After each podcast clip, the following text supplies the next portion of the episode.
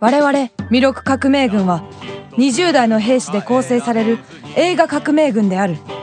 我々弥勒革命軍の使命は新世紀映画弥勒の劇場公開を大勝利に導き日本映画界に革命を起こすことにある。この番組は映画革命を目指す弥勒革命軍の提供でお送りいたします。どうかね山内隊長。林海蔵総括司令官のお話は理解できたかね？なんとなくは理解できました藤本軍曹。なんとなく？それでは心もとないな。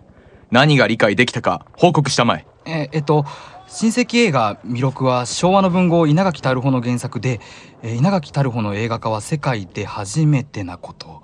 他には？この映画は林海蔵監督と京都造形芸術大学映画学科の学生たちによって作られたこと。他には？映画の第一部には映画学科の俳優コースの女優たちが出演していること。それで他には？えー林海蔵司令官はこの戦いは絶対に負けないとおっしゃっていること。ほう。林海蔵司令官はこの戦いは勝利するとおっしゃったのかね。はい。きっぱりと。うん。信じられん信じられないとはどういうことですか？藤本軍曹司令官のお言葉ですよ。常に上層部は現場を分かっていない。はあ。では今回も私たちは負けるのですか？戦いは常にやってみなければ分からん。やってみなきゃわからないって藤本軍曹そのセリフ毎回同じですよ。そうか。しかしそれが真実だ。君は今の単管系映画興行の実態を把握しているかね？はいもちろん上映しても上映しても制作費は回収できません。そうだ。それが現実だ。いいか我々弥勒革命軍は特別な存在ではない。と言いますと？多くのインディペンデント映画の名作が討ち死にする中どうして私たちの新世紀映画弥勒だけが勝利できるのかね？それはそれは？できません。しかし戦いは常にやってみなきゃわからん！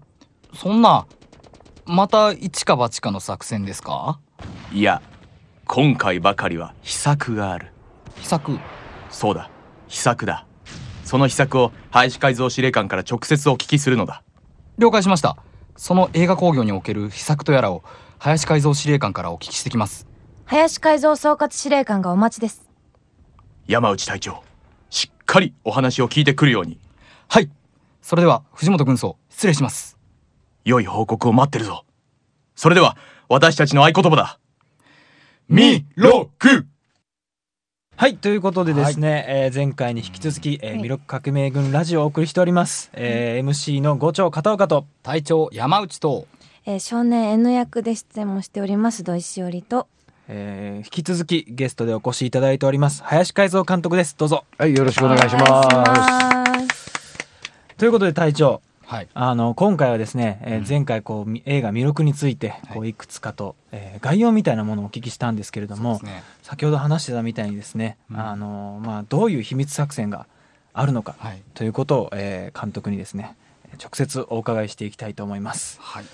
まずですね監督、はい。あのこのまあ謎の映画弥勒というのから、はいはえー新世紀映画弥勒という、あの冠を最近変えたというふうにあのお聞きしたんですけれども、はい。これはどういった経緯で。これはね、あのやっぱり最初はね、謎めいてる方がいいんですよね、はい。全貌がわからない、はい。えー映画なんですけど、これからは人にたくさん分かってもらおうと思ってるんですよね。であのまあ、映画って歴史がもう120年ぐらいですね、登場して、多分100年間1世紀なので、はい。あのまず映画の1世紀が終わったと思うんですよね。はい。これから新しい新世紀があの、は始まる。特にまあみんなみたいな若い人の手によってね。だからそのその第一弾になろうと思って新世紀映画弥勒というふうに名前を冠を変えましたね。第一弾ということで、エヴァンゲリオンじゃない。エヴァンゲリオンねそうですね。エヴァンゲリオンも当たったしな。そうですね。それに乗っかって乗っかってとい。ですね、そのまあ第あの第1回でいろいろとその弥勒のえー、と制作の仕方から、うん。えー興行のした仕方までこうざっくりとお聞きしたんですけれども、その先ほどもあの軍曹と隊長が言っていたように、秘策があるという、そうそう。今回はですね、えーっとまあ、映画というのはもちろんその映画館でかかりますよね、はい。で映画っていうのはそのフィルムの中にセリフと音と音楽が入ってるもんですよね、はい。でこれをまあ映画館で見るのが映画と呼んでるんですが今回はその映画版と通常の、えーえ音楽を除いた、えーセリフと効果はフィルムから映画から聞こえるけど、はい。音楽を生でやる生演奏バージョン、でその2つのバージョンがあって、はい。ただ昔はね映画はあの無声映画の時代はねみんな必ず音楽と弁士ってセリフの外弁。活弁がいて、はい。それで全国を巡回してましたから、ある意味でクラシックなやり方ですけども、はい。まああのセリフと音が映画から出るっていうのは、まあ初めてですよね。はい。あのまあ今デジタルになったんでこういうことができますし、あのであとまあその映画館で映画を見るのももちろん面白いんですが、あの我々あの映画を外に出すことが最近できるようになりましたから、そのデジタル化によって、そうですね。まあなんか一つの興行としてね、はい。その楽しんでもらおうというふうに思ってますね。あー。まあ、生のオーケストラとその、例えば空間ごとね、はいこう楽しんでもらうということで、これかなりいいんですよ。これあの僕の最初の夢見るように眠りたいっていうので、はい。あのこの音楽を担当された渡辺隆さんっていう方が、あの3回か4回ぐらいあのやられたんですけど、あのそれ見た時も非常にこの新鮮で、うん。あの音楽の伝わり方がやっぱりあのほ生ですからね。あのまた映画と違って、まあ非常に感動したんですけど、まあ、その渡辺さんに今回は音楽を任せましたので、完全にあのオリジナルバージョンであの再現する形になりますね。映画版とは少しアレンジが違ったりとか、ん。そういうのもあるちょっと違いますね。はい。えぜひですね次回あの第3回はその音楽の渡辺さんにフォーカスしておいろいろとうん詳しく掘り下げていきたいなと、あとね秘策といえばねはい、あれなんですよね。今度神様に映画を見せるんですね。神様に神様にええあの下鴨神社の神様にこの弥勒って映画を見ていただこうと思いまして、はい世界遺産で。うん世界遺産でね。はいで神様って多分ね、ぶ舞台とかあの音楽はよく知ってるんですよね。はい。そうですね。そうです神楽がありますからね。ね。あの奉納舞台もありますから、ただあぶ映画ってあんまり見たことないと思うんだよね。うん。100年ぐらい前 前のもんだからさ。だからその神様に映画を見せたいっていう話を、まあ、下鴨神社の、えーにお話しに行ったら、はい。まあ、ぜひ見せましょうという話になって。おー。すごい。6月14日に神様に向けて映画を上映すると。なんだそれ6月14日。なんだって なんだそれ。6月14日。うん。いや神様映画見たことないですよね多う分ん。多分ないと思う。多分ないですよね、いやあるよっていうことになるかもしれないですけど。また調べたら。あ出てくるか分かんないですけど、うん神様感想聞きたいですねぜひ、うんどうでしたか、えー人間の作る映画はっていうのを、で、まあ、下鴨神社ってねあの世界遺産ですしね、はい。でまあ、そこの,、まあ、あのうち僕もすぐ近所に住んでるんで氏神様ですから、あはい、そこにまあ見ていただいて、はい。判断してもらって、はい。でそこでそのままあの記者会見をやろうと思ってるんですね。あの出演者の永瀬正俊さんとか、はい。まあ、井浦新さんは今交渉中ですけど、はい。来てもらってその世界遺産の下鴨神社で映画のこう記者会見をするっていうのが、あのとってもいいんじゃないかなと思って。かっこいい。ですね。ね。普通はこう大きなホール借りてとか、うん記者会見のみ行ったりとかすると思うんですけども、下鴨神社で映画のイベント自体も初めてなんですかね。初めてかもね。ああのそそういうかもだかもね、うん。まあ初めてかもですね。あ。う。ん。まあ、だけどえ神様に見てもらうんでね。そこでまああの我々の最初の、えーは判断が下されるってことですね。神様が嫌いならばダメだし 神様がちょっとでも好きになってくだされば、はい。あのもうちょっとねいろいろ我々に力を貸してくださるんじゃないかなと思いますけど、そうですね、まあ、弥勒革命後一度ねその神様にぜひいい状態でこう映画を見ていただけるようにちょっと、弥勒って仏教なんだよね。そうなんですよね。弥勒菩薩。弥勒菩薩って仏教なんだけど。まあけどもともとは同じですからね。そうですよね。神様っていうのは、あのえ仏教なんですけどあの神道の神様に見ていただくっていうのがいいかなと思って。すごいですね、神と仏がっていう。それちょっと、すごいですね。どうなることなのかですね、でまあその次の日に15日にもちろん神様に見てもらったら、はい。えーまあ大体神道の行事はそうですけど、うん。あのまあ一回神様にお供えしたものを人間が分かち合うんですよね。うん。だその次の日にはあの皆様に見てもらおうと思いまして、うん。ただその森にスクリーンを立てて、はい。あの皆さんに見てもらう試写会を、はい。あのやりたいと思いますね。だからこの番組でもねちょっとあのそうですねぜひ試写会のご招待を,、出したいと思いますね。はい、そうですね。ぜひあの6月15日、えー、忠須の森にて、えー、魅力の、えー、一般試写会ですね、えー、行いたいと思いますので、えー、またホームページ、えー、0369.jp で、えー、チェックしておいていただければと思います。お願い人数限定しないとね。人数限定ですね。まあだけど誰でも見れるんだよね、表でやるから。は いそうですね。野外なんで、野外だからすごいこうまあ自由に。近所の人とかみんな見に来てほしいですよね。そうですね。ですねぜひぜひ。まあいいんじゃないの？ねまあ20日にワールドプレミアム迎えるんですけど、それはオーケストラ版なんでね、この神様が見た直後の映画っていうのをぜひ。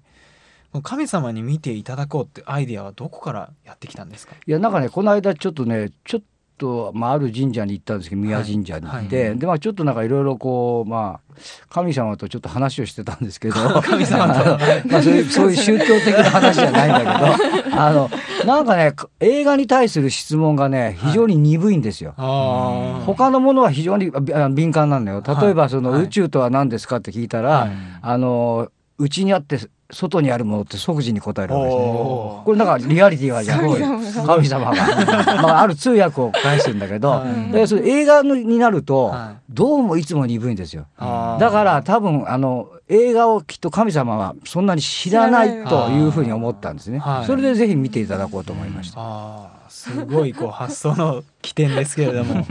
神様そうですよね。そう思うとやっぱり映画も。見られてないですし、でそのそれをあの僕らのこうあのお願いをまた受ける下鴨神社っていうのもす素晴らしいですよね。素晴らしいですね。神様は映画を見てないと思いますって言ったらそうかもしれない。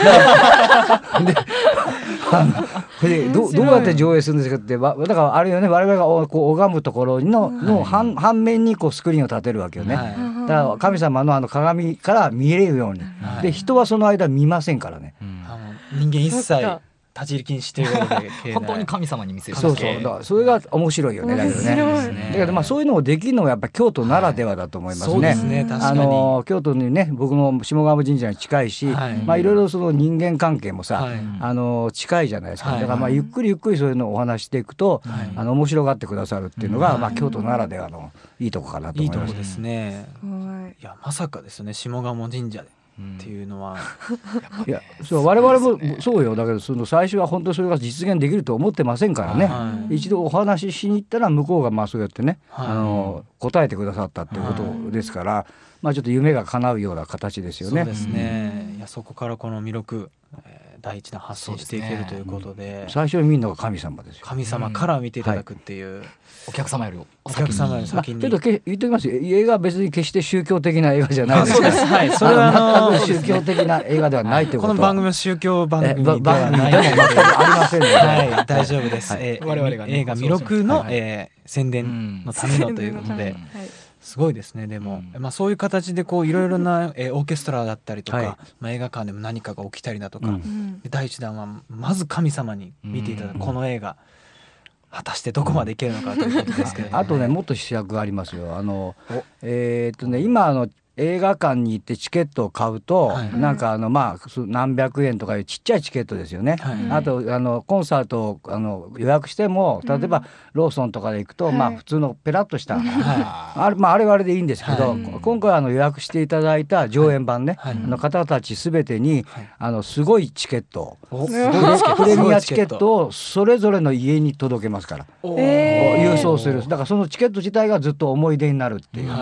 ことをね考えてますね。嬉しいで。す。そのあれですねフィルムに、はい。みたいなチケットが、あのー今はない70ミリフィルムですね。はい。一番映画が一番最大に大きかった時の、あのフィルムの形でににチケットをしているものがあのそれぞれの家庭に届くと思いますので、わ楽しみですね。かなりかっこいい。んだよね。これ。ちょっと欲しいですね。はい。そうそう。これ見てこれ見ただけで3枚買った人いるんですよ、えー嘘。あるある飲み屋さんって本当よ。すごいですね。まあ半透明になってるってことですね。そうそうそうそう。だから光にかざすと見えるってことですよね。かっこいいかっこいい。よね。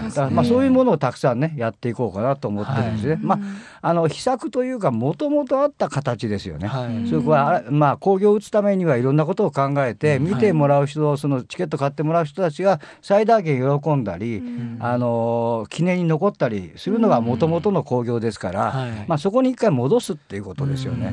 その方が嬉しいですね。うそう。システムだけにこう頼らないってことで。すはい。であとあれですね。あのまあそのまあ魅力って映画はねなんか一見するとちょっと難しそうな映画に見えるんですが、まあ見るとそんな全然難しくないのですけども、まあそういうあの誤解を解くためにですね、あのこの番組でもや出てますけど、はい。魅力ちゃんっていう。あさっき魅力ちゃん。ええあのキ第ャラクターを作りました。可愛い。おう。顔が魅力になっている。でこれはあの秋山グギさんっていうね、はい。あのマルちゃん製麺とかですね、はい。あの AKB とか、はい。立命館の R を作った人ですね。すごいあ東京で超売れっ子の,、あのデザイナーさんに頼みまして作っていただきまして、はい。この魅力ちゃんステッカーとかもどんどんあの差し上げようと思ってますので,、であとですね、あのまあ、5,000円のチケットが高いか安いかって、まあ、ちょっと映画を見るには高いですよね。はい。ただライブだと考えると安いんだけど、まあ、そういう方のためにですね、はいえー20日はまずあの7月20日はあの京都文化博物館でやり、で21日はあの造形の春秋座歌舞伎の劇場で、まあ、違う劇場で2つやるんですけど、その2回券を買うとですね、7,000円に割引になるという。おちょっと買いたくなるでしょ？買いたくなる。同じもんなんですけど、あの劇場によって多分全然シチュエーションが違うので、それなるべくその体験してほしいんですよね、それが秘策ですねあー素晴らしいですねもっとありますね これ徐々に時間足りないんであそうか出して徐々でいいかお話のところすいません。みろくちゃんです。このあたりで新世紀映画魅力の劇場情報をお知らせします。7月20日土曜日午後6時、京都文化博物館別館。別館は昔の銀行のかっこいい洋館です。限定200人、生演奏版、料金5000円、清掃でお越しください。7月21日日曜日午後3時、京都造形芸術大学春秋座。市川猿之助さんが芸術監督を務める歌舞伎の劇場です。限定500人、生演奏版、料金5000円。学生さんは2000円となりますので、よろしくお願いします。20日と21日の両方のチケットを買うと、2回券が7000円になり、とてもお得ですよ。レンガの洋館で見る魅力、歌舞伎の劇場で見る魅力、あなたはどちらで見ますかねどちらもが魅力ちゃんのおすすめです。詳しくは075-708-6199にお問い合わせください。8月10日土曜日と11日日曜日は神戸のキートに行きます。こちらは長瀬正俊さんの写真展付きです。詳しい情報は魅力ホームページ 0369.jp で確認してください。魅力ちゃんでした。またねーはいということで、えー第2回お送りしてきました「魅力革命軍秘密作戦」について、はいえー林海蔵監督にお伺いしていくということでした。ありがとうございました。あありがとうございます。次回はですねその、えーフィルムオーケストラ作戦についてさらに、えー聞きえー渡辺隆さんの音楽のですね楽しみ。渡辺さんに、えー聞いてに関していろいろと聞いていきたいと思います。ということで、えー第2回これで終了します、えー林海蔵さんどうもありがとうございました。ありがとうはい、ございまましすた。この番組は映画革命を本気で目指す魅力革命軍の提供でお送りしました。変えられずに気を詰まらせ死ねはしない人生に高ためにかけろ弥勒革命進め弥勒革命お肌でこんな経験ありませんか？ちゃんと寝たのに疲れてる？と聞かれる。ファンデーションの色が合わなくなってきた。透明感のある友人が羨ましい。それは肌がくすみ始めたサイン。放っておくとさらにくすんでしまいます。そこでドモホルンリンクルの泡の集中パック。生クリームのおよそ20倍の濃密泡がくすんだ肌やごわついた肌をじんわり蒸らして柔らかくします。パックの後、ふっくら透明感のある肌に。これが自分の肌ときっと驚かれることでしょう。さあ、次はあなたの番。およそ3日分の無料お試しセットは。お電話いただいてから3日以内にご自宅のポストに届きます。受付は朝8時から夜10時まで。最春館製薬所です